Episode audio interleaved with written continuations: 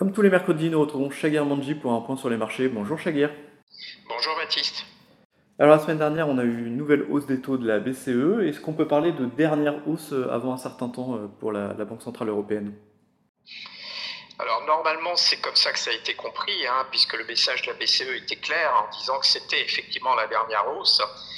Autant en Europe, c'est un message qui est crédible compte tenu du ralentissement économique, mhm. autant autour de l'Europe et en particulier quand on regarde ce qui se passe au Canada et au Royaume-Uni, on a le sentiment que les banques centrales restent toujours en alerte et vont garder un ton extrêmement restrictif et voire pour certains amener encore à remonter un peu leur taux, euh, bien entendu en fonction des statistiques économiques. Donc euh, c'est vrai que ce sujet d'inflation, on ne peut pas complètement l'évacuer, pour ce qui est de la BCE, ce message est totalement crédible.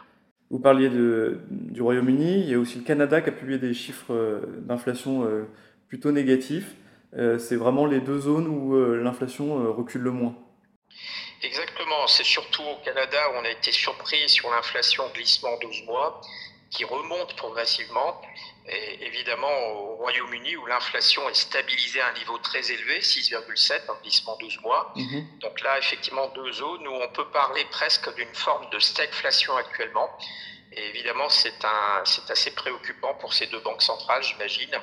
Donc euh, clairement un environnement qui n'est pas stabilisé et la raison, on la connaît, c'est principalement la hausse des prix énergétiques et la hausse du prix du pétrole.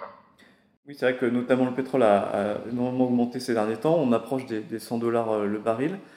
Est-ce que ça, peut durer? Est-ce que c'est est -ce c'est vraiment lisible ces cours du pétrole?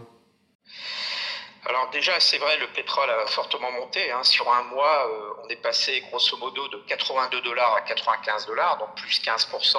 Donc évidemment, c'est une forte hausse du prix, du pétrole. Ce qui est compliqué dans le pétrole, c'est que habituellement, évidemment, il y a une corrélation entre la croissance mondiale et la demande de pétrole et donc le mhm. prix.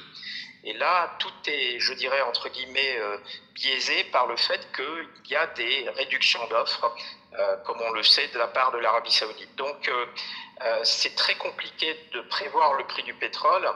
Mais il est clair que c'est un élément perturbateur actuellement euh, pour les banques centrales si ça devait véritablement continuer à progresser. Ce que je ne pense pas, compte tenu du ralentissement qui est quand même très fort au niveau de l'économie mondiale et en particulier des pays développés.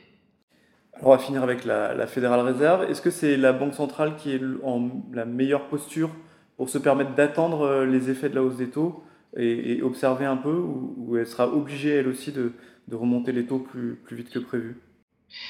Alors je pense en effet que c'est la Banque centrale qui, a, qui est en meilleure posture aujourd'hui, euh, clairement, parce que étant donné que les taux d'intérêt sont quand même très élevés, n'oublions pas que les 10 ans américains est passé euh, euh, quasiment de 3,7, 3,8 à 4,30, 4,35 mmh. depuis mi-juin. Donc on a une forte hausse des taux longs, donc une forte hausse des taux d'intérêt réels, et avec des taux courts entre 5,25 et 5,50, il est clair qu'on peut encore attendre des effets différés.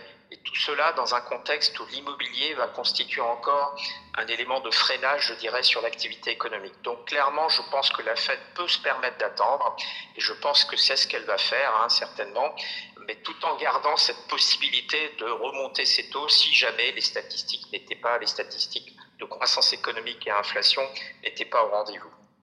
Eh bien, merci beaucoup, Chagar, pour ce point sur les marchés. Merci, Baptiste.